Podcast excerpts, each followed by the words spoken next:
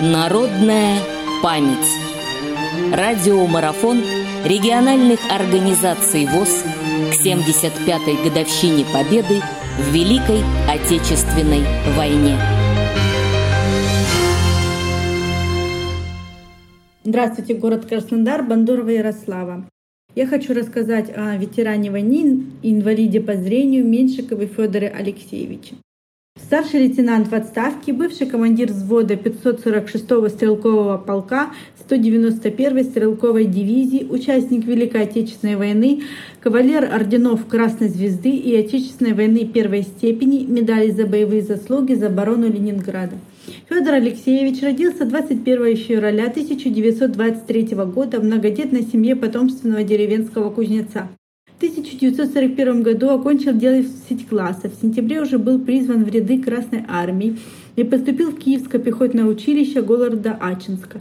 В апреле 1942 состоялся выпуск, и младшего лейтенанта направляют в 546-й стрелковый полк 191-й стрелковой дивизии 59-й армии Волховского фронта на прорыв немецкого кольца вокруг второй ударной армии генерала Власова под Новгородом. После полк перебросили на станцию Гряды Ленинградского направления. Сначала стояли во второй линии обороны. Вырыли окопы, построили блиндажи. Как-то ночью немцы обстреляли позиции. Один снаряд разорвался у самого блиндажа. Федора и его помощника засыпало землей. Еле выбрались. От взрыва начали плохо слышать. Затем их отправили на передовую реку Волхов. Немцы стояли на другом берегу, стреляли снайперы. Как-то Федор возвращался полем от командира роты. Услышал, как просветела пуля, потом вторая. Прилег в ложбине и выставил каску на палке. Пуля попала в нее. Дальше добирался ползком. Пригодились тренировки по-пластунски. В августе поступил приказ рано утром форсировать реку Волхов и занять на противоположном берегу вражеские траншеи. После артподготовки переправились на плавсредствах, захватили вражеские окопы и началась настоящая бойня. Пулеметы нагревались так, что пули не летели вперед, а падали рядом. Соседний взвод не выдержал и отступил, а утром зачитали приказ номер 227 «Ни шагу назад». Командира отступившего взвода расстреляли. Сентябре 1942 перед полком была поставлена новая задача – прорвать километровую оборону противника и соединиться с войсками Ленинградского фронта. Для командира Меньшикова этот бой оказался последним.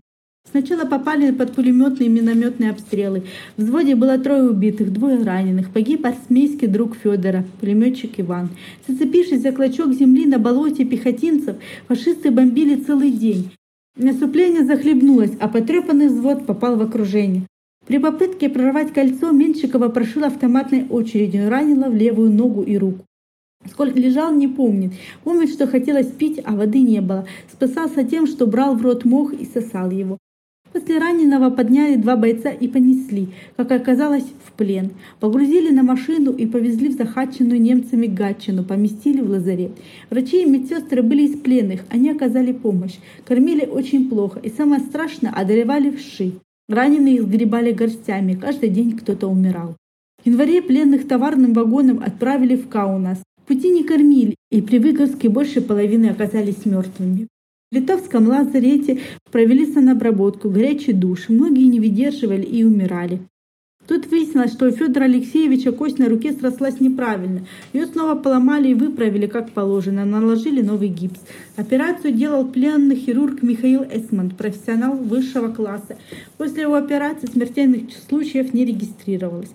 Вскоре Меньшикова перевели из лазарета в бывшие казармы военного городка.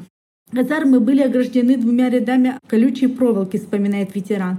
Федор Алексеевич был настолько слаб, что замерзал от дуновения ветра, был истощен кожей и кости, кормили паршиво, ходили в форме убитых немецких солдат. На спинах краской были буквы ОВТВИ, Восточный из Советского Союза.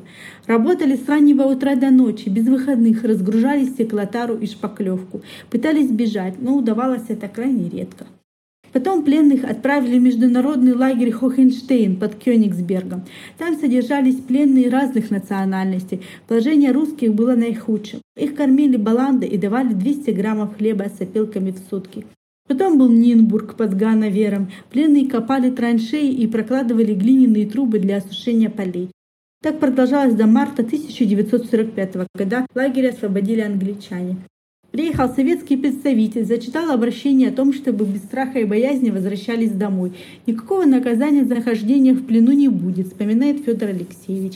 Из Нинбурга отправили в фильтрационный лагерь. Допросы велись каждый день. Задавались одни и те же вопросы, как и почему оказались в плену. После проверок предложили службу СМЕРШ, дал согласие. Назначили ординарцем командира взвода охраны контрразведки. Меньшиков выполнял отдельные поручения, возил и носил документы в прокуратуру. Происходило это на территории Германии. Там Федор Алексеевич узнал об окончании войны и нашей победе. Написал письмо домой родным, что жив и здоров.